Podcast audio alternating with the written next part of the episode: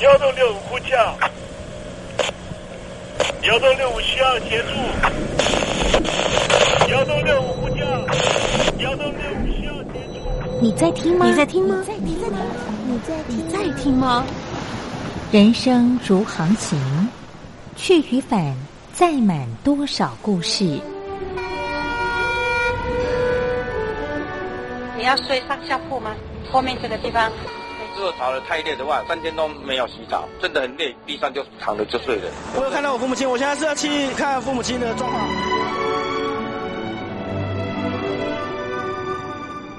聆听故事湾，让每个故事找到属于自己的码头。我到了那儿以后，我们就往妈妈家去。我一到那边，就感觉我妈妈已经她能够活活下来都不容易。我知道，他没他没跟我讲，我也不敢问，好好苦。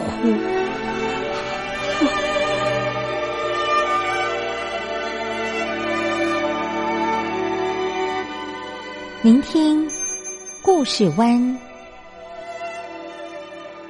聆听故事湾。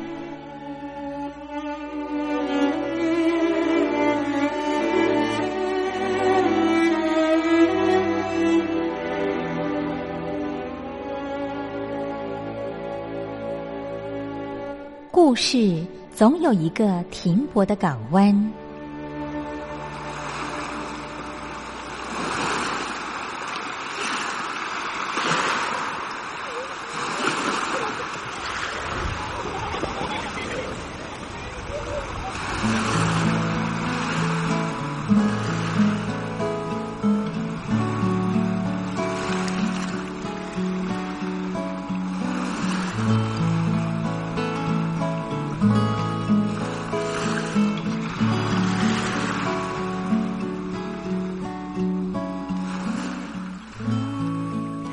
三四五六七七六五四三二一，大陆听众朋友您好，我是您的好朋友东山林，在台北问候您。正在为您进行的栏目就是聆听故事湾，一二三四五六七七六五四三二一，全年无休，每天在空中为您服务。您在每天的凌晨三点十分，或是傍晚的六点十分，都可以在光华之声频道收听到这个栏目。聆听寰宇趋势，不用太多解释，因为聪明的你心中自有诠释。亲爱的听众朋友，我们的节目早晚各一次，听众朋友你可以选择最适宜的时间，和东山林共度这短暂的五十分钟的时光，就在光华之声的频道空中相见。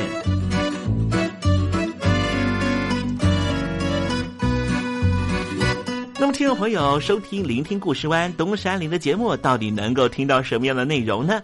尤其啊，我们环宇全世界，焦点放到神州大陆啊，光是整个中国大陆呢，就有将近九千家不同的大大小小的电台了。我们的节目到底有什么不一样的地方呢？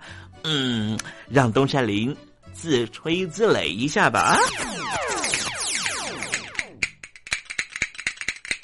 宫中频道何其多，赵钱孙李挺能说。热点平地上直播，仔细听来差不多。直播室外领导多，你说他能怎么说？开场才说茶黑窝，碰上土狼不敢摸。主播低头翻翻稿，导播左右反复搓，想到孩子泪婆娑。好了好了，都别说，且听东山林怎么说。东山林不是红太狼，也不是那喜羊羊，亲亲海上一叶舟，才能自在自在说。客官呐、你拉把椅子随便坐，袒胸露背床上卧，怎么自在怎么做，就当这是自己家，自己家。睁大眼睛，show time！Hello，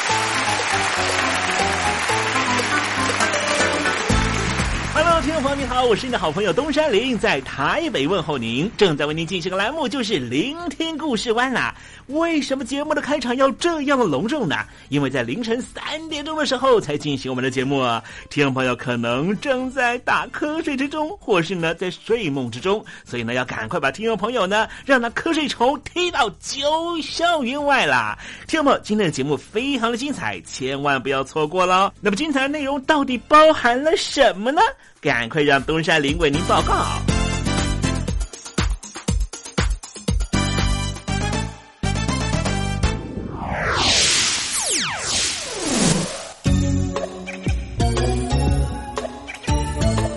星期二，星期二，猴子肚子饿。我们可爱的习大大上任之后呢，啊，希望呢大家一起做这个中国梦啊，而且呢也把二零二五年定义成为叫做中国制造年了啊，也就是说呢，从二零二五年之后啊，呃，这个中国大陆呢不光只是呢世界的工厂，啊，还会呢这个领导整个世界呢往这个正向的方向走啊。但是这些挑战呢，哈，呃，在内部呢是一个很艰难的事情。对于外部来说，哈，对于既有的领导方来说，当然这个挑战呢，啊，就有一点这个所谓的火药味了，哈。所以当时呢，就很多人就说呢，啊，为什么呢？这个习主主席呢，这个上台之后呢，不再遵循啊，这个邓小平同志呢当年所定下的韬光养晦的这种啊国家的策略跟方针了啊，而是呢，希望呢啊站在这个世界的舞台上面宣告我要挑战谁这样子。当然，这挑战谁，大家很清楚啊，挑战的就是呢美国的美帝主义啊。当时有很多人就说呢。这样的做法实在是非常的冒险。几年之后，我们看现在呢，华府跟中共哈北京之间的这种呃冲突呢，不光是台面下的竞争了啊，现在都成为了台面上的这个可能会大动肝火的情况。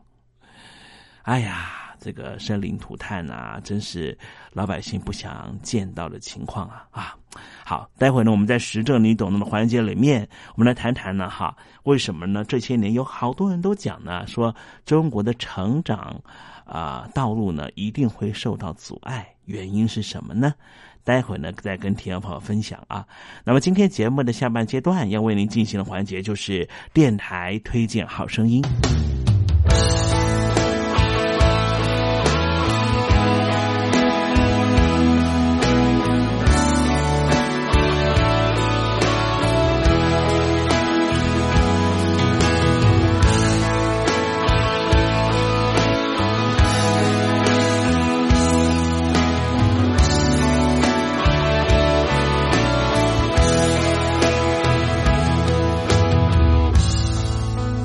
谁和你在爱中飞行？我是石康君，在台北祝福你和他一路顺风哦。用了情，听你唱一了百了的表情，脏了心，再次让自己透明。我靠近，只会更看清你向他接近，怎么停？才能陪你到绝境，用尽了所有力气学他的强硬，末日来临让你抱得更紧。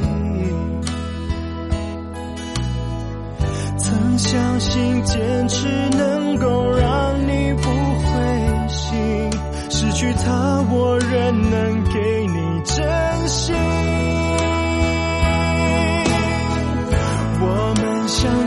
只孤影在爱中飞行，你追他的幻影，我却追你重伤的追寻。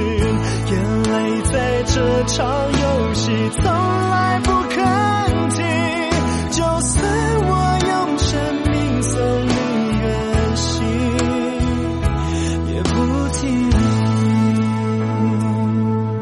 不论你现在离我有多远。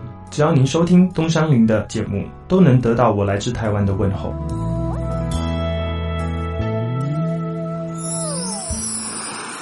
这里是光华之声。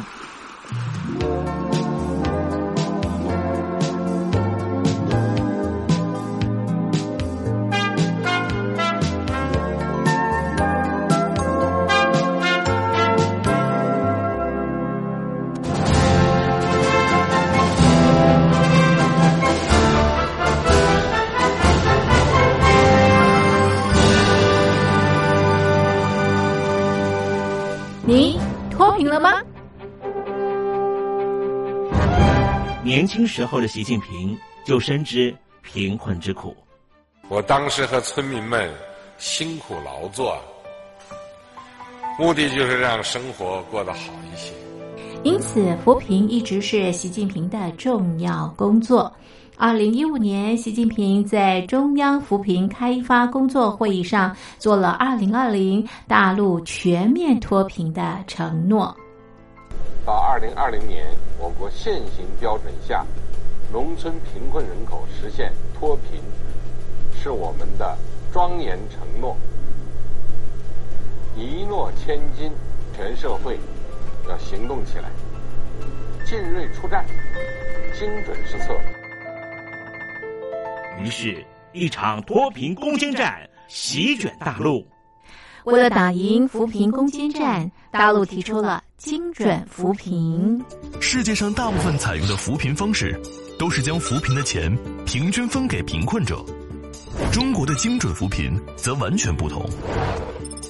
为了让资金使用更高效，扶贫效果更好，中国根据村子的特点。以及每户村民档案记录的不同情况来分配钱，安排不同的扶贫方式。于是，有的村子做起了旅游业，有的村子通过修路大桥，极大的增加了农产品的销量。有些没有工作能力的老人，给他们生活所需资金保障；有些缺乏劳动技能的，给他进行职业培训。中国扶贫就是这样结合村子的特点与个人的情况，以个性化定制为每个贫困户找出脱贫方式，这就是中国扶贫的精准度。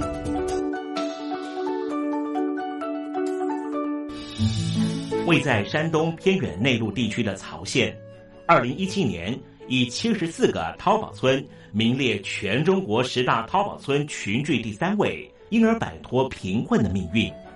丁楼村是曹县淘宝村的鼻祖，全村有九成多的家庭在家开网店，大多以服装加工业为主，并形成产业，带动周边乡镇跟进发展，连人口都跟着回流，大学生和外出务工青年纷纷返乡创业。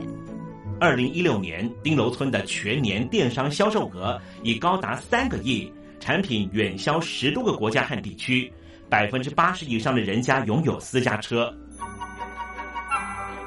从二零一六年到二零一九年，大陆累计发放三千八百多亿人民币，并动员大量人力，全力扶贫。今年就是二零二零年，大陆彻底脱贫奔小康了吗？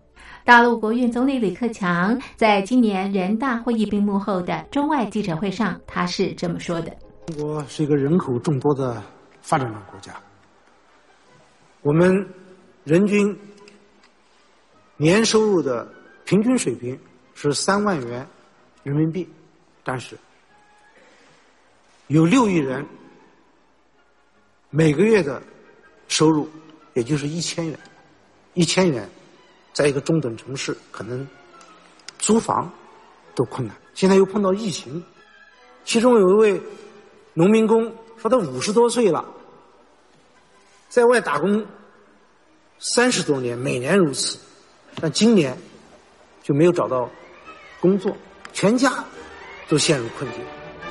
唉，听众朋友，你脱贫了吗？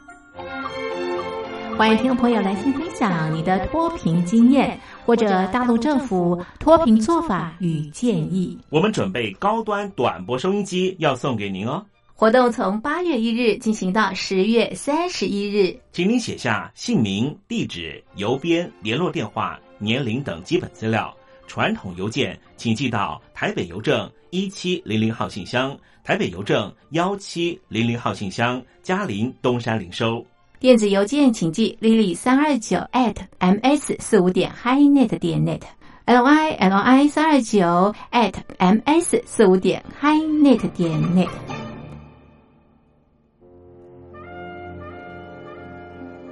你脱贫了吗？大陆全面脱贫了吗？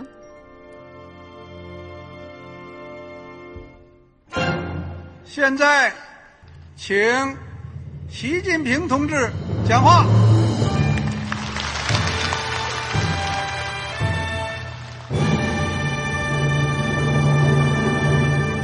中国梦必须紧紧依靠人民来实现。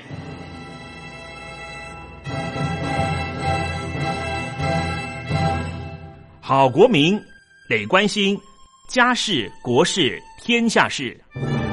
呃，谢谢发言人。我们注意到啊，现在那个外面有很多关于前中央政治局委员周永康的一些消息和报道。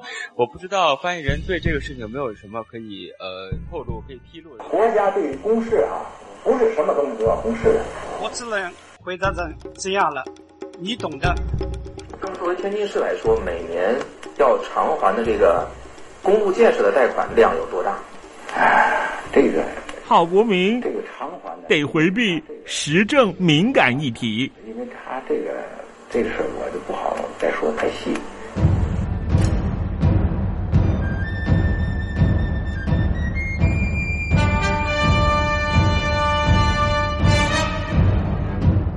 我们要坚持人民当家作主，坚持人民主体地位。任何官方不宜说太细，期望您体谅的话题，尽在时政，你懂的。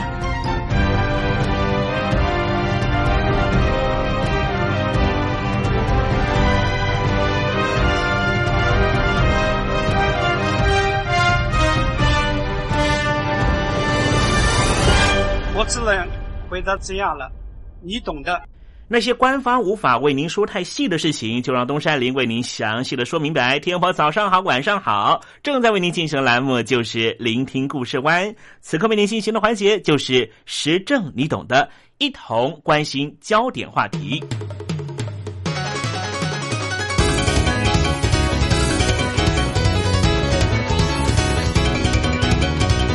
有许多人都在问，为什么二零一八年开始？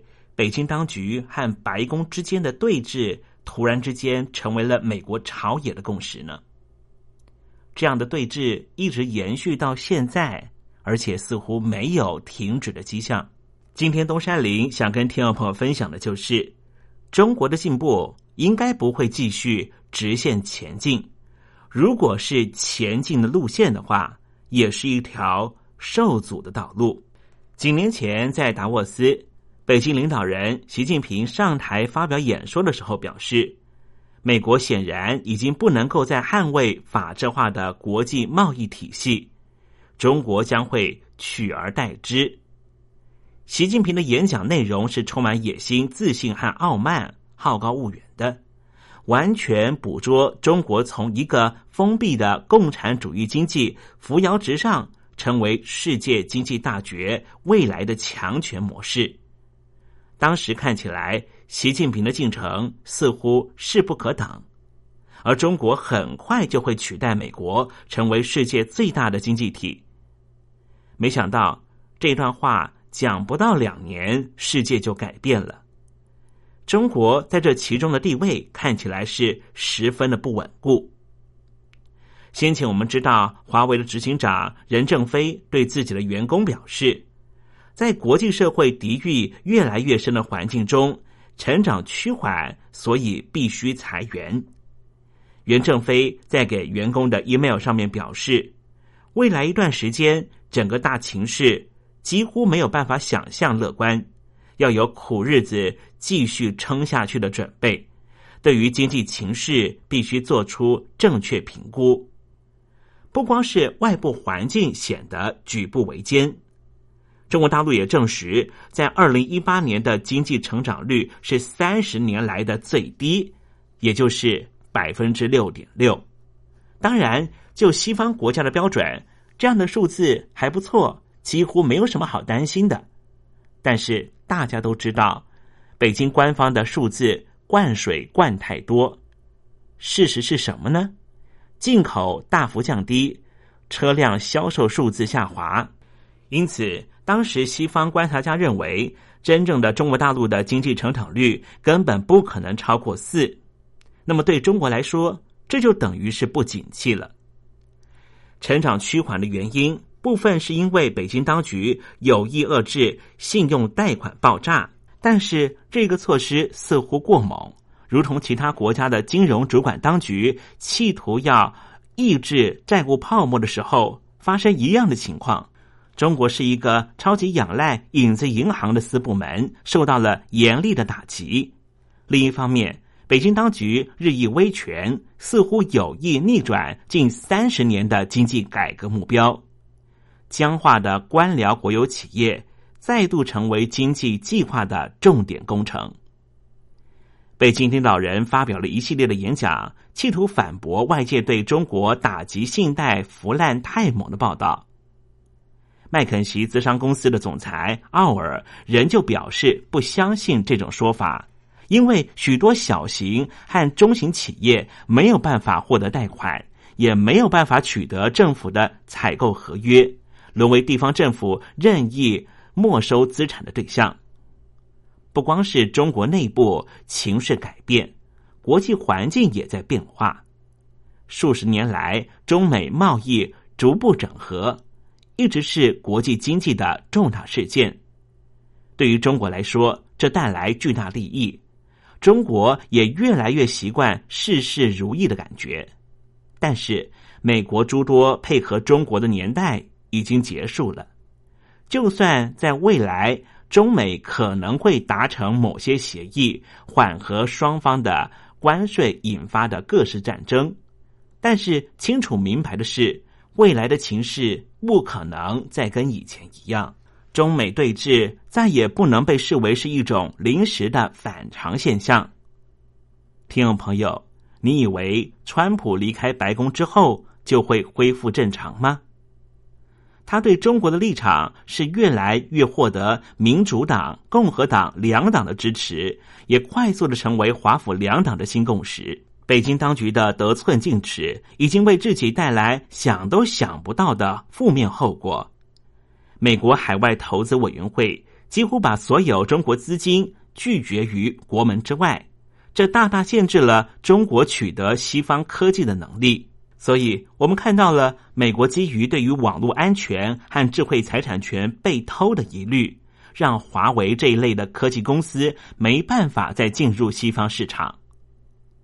由于中国组装的主机板安装了一个微型晶片。造成好几家美国大企业机密外泄，这就是所谓的“美国超微电脑丑闻”事件发生之后，西方公司对于中国的供应链提高警觉，尽可能的取代替代者。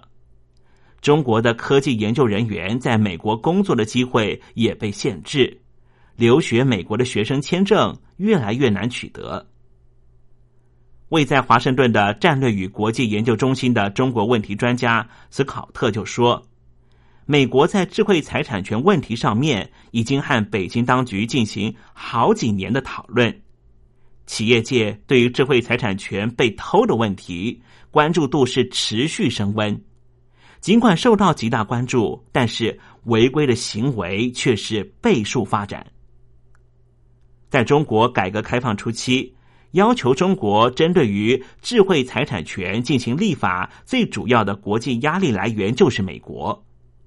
中美双方建交的时候，曾经签署中美科技合作协定、中美文化合作协定和中美高能物理合作协定等一系列的双边协定。其中，美国为了确保企业进入中国市场能够享有足够的智慧财产权的保护。因此，在双边协定的谈判过程里，屡屡要求将双方相互保护对方的智慧财产权内容列入协定的正式条约。这个举动迫使北京当局不得不重视智慧财产权的问题。然而，中国大陆地域广大，拥有十三亿人口，各地有不同的文化风俗和方言，相对来说就比较难发现侵权行为，也比较难有效的实行智慧财产法。另一个在中国难以严格实行的智慧财产法的原因在于，中国大陆的高阶政府官员、党员和他们的家属，实际上参与了中国国有企业或是私有企业的经营，以至于形成地方性的保护主义。制造模仿品和盗版商品，可能就是地方经济的重要来源之一，创造出了工作机会，也创造了更多的地方政府的税收。使得地方政府不愿意根除专利侵权行为，这些原因造成企业在中国智慧财产权的实务上面比较不容易透过主张法律上的权利而获得有效的保护。因此，在中国市场发展的时候，外国企业为了求取保护企业的智慧财产权，就发展出了与原生国家不同的策略，以便于管理中国的智慧财产。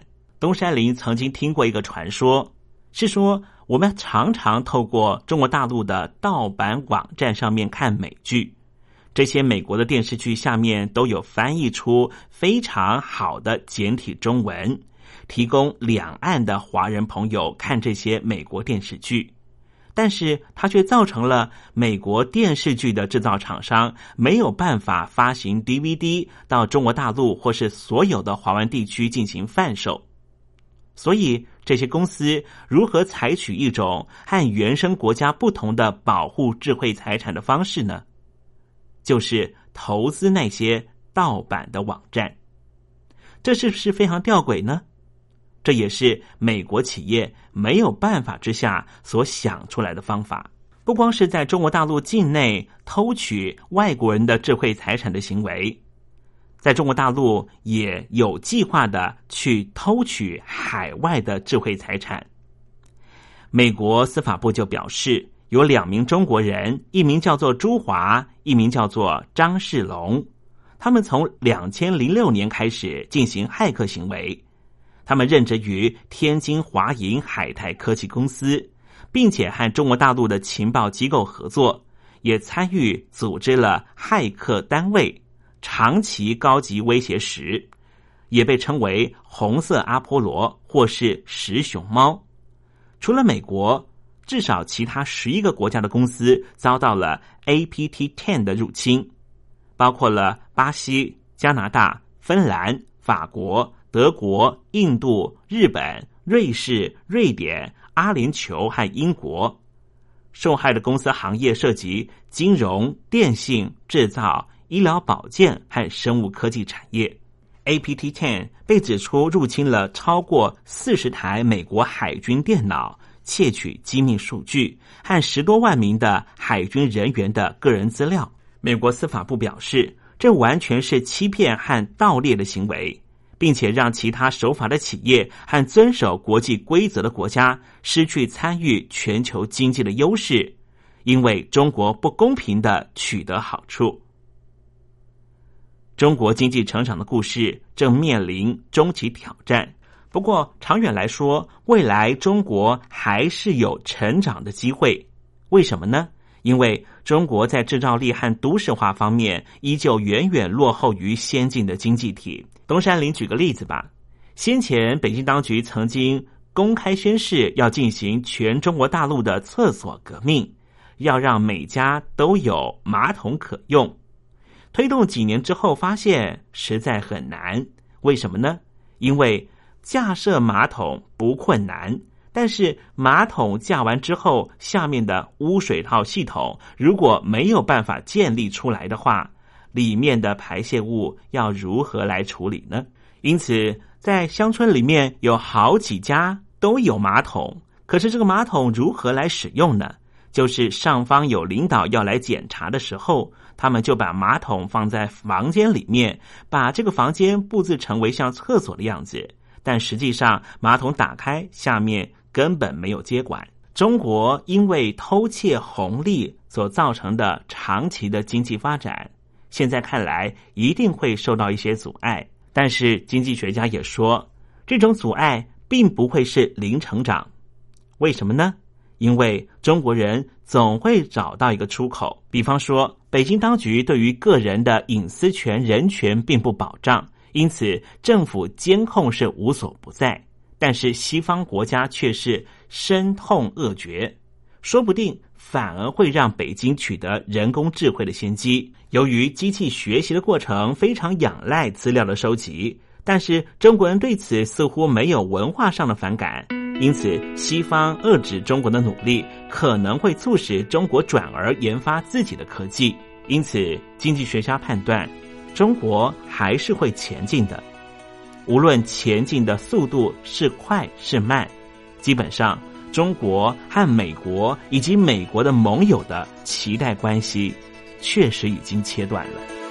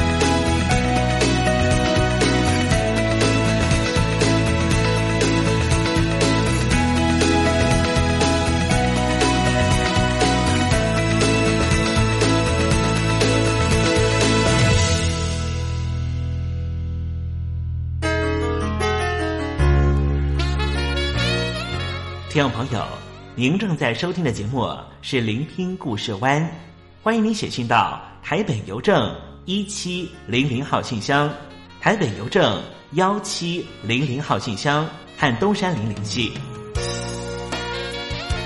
东山林就是东边的山里有只麒麟的东山林，东山林等候您的来信哦。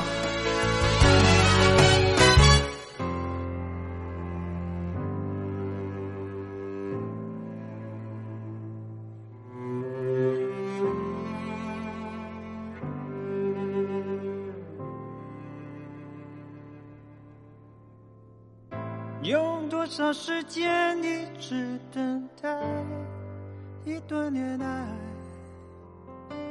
却用剩下来的相处时光，让两个人互相伤害。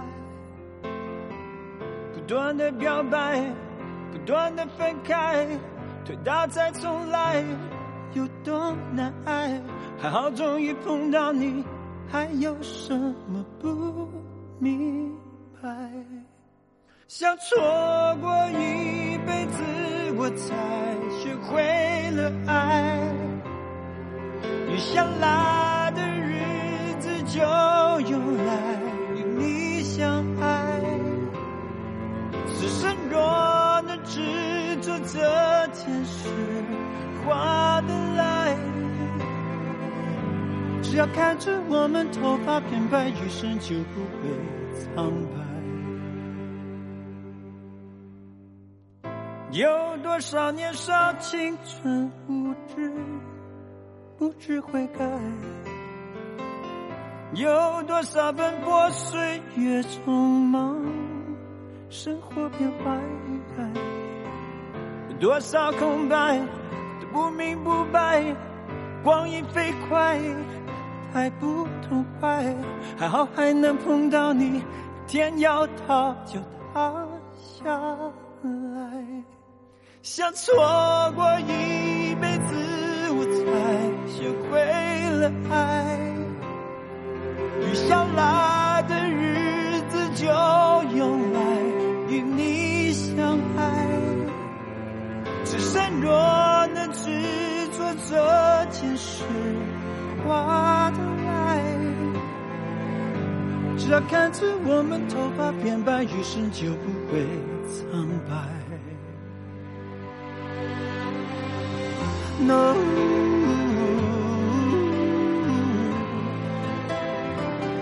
勇于失去爱。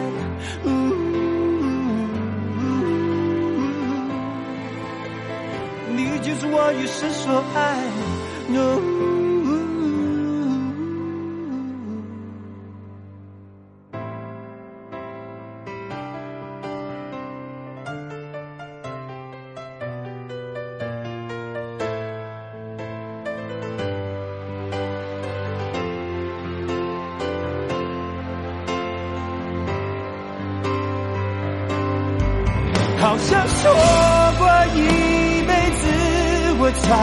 与你同在，永远只剩下一秒，也要有你入怀。有些生命换无尽的爱，划不来。只要看着我们头发变白，余生就不会苍白。容易失去爱，no。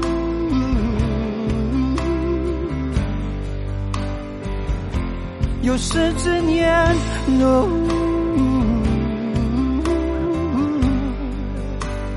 你就是我一生所爱。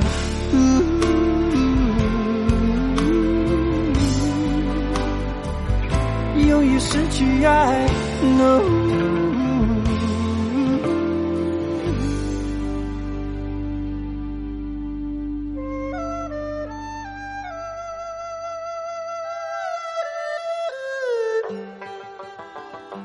这是两岸中国人都喜欢的一首歌。小城故事多，充满喜和乐。如果主持人播错了速度。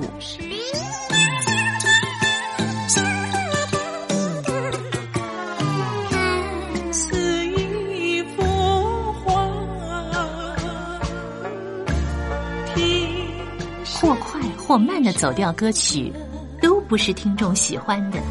人生境界真善美，真意包括。两岸和谐关系也得循序渐进，快慢相宜。小城故事真不错，情。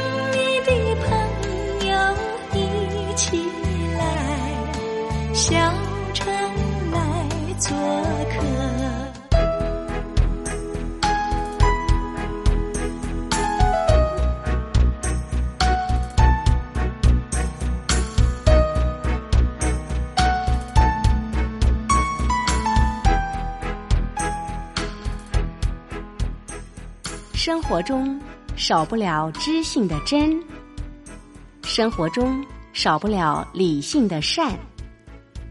生活中也少不了感性的美。光华之声，永远陪伴您，生活在真善美的世界。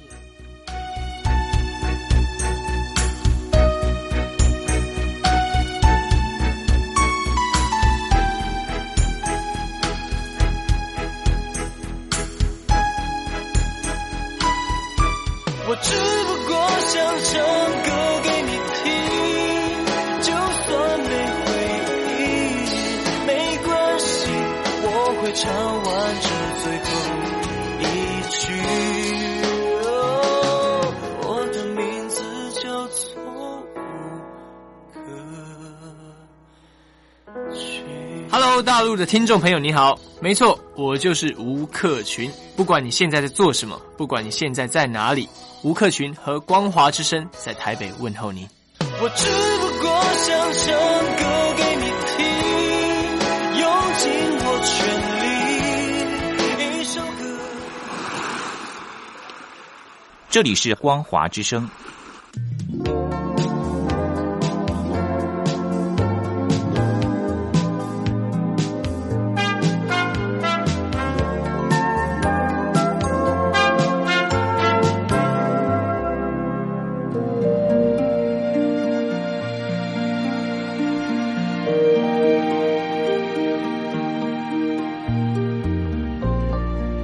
中总有许多令人难忘的好声音。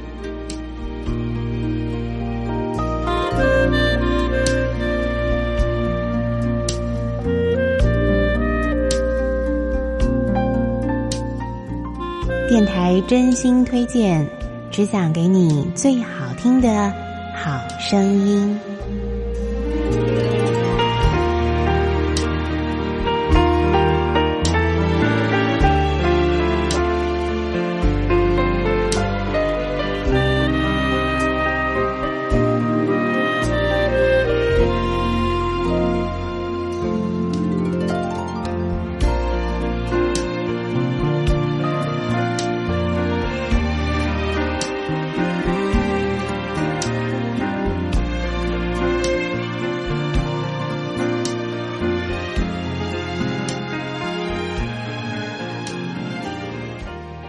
台推荐好声音，我是冯安。在今节目当中，要为您介绍的是一张创作演奏专辑《夏天来了》。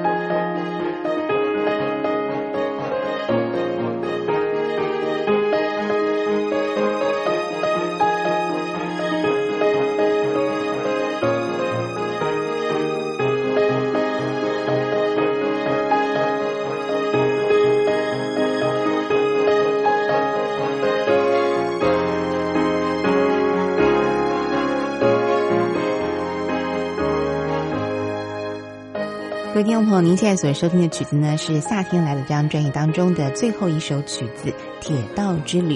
这整张创作的音乐概念呢，就是啊，完全啊绕着夏天、旅行，还有就是自然这几个重要的因素呢来做他创作的主要的这个主题哦。那么，所以呢，可以听到呢，在很多的曲子当中，有加入了属于夏天才有的声音哦，包括像是蝉叫的声音啦，那么还有就是虫鸣鸟叫的一些自然音效在里头。那么接下来呢，我们就来欣赏这张专辑当中的这个主题音乐《夏天来了》。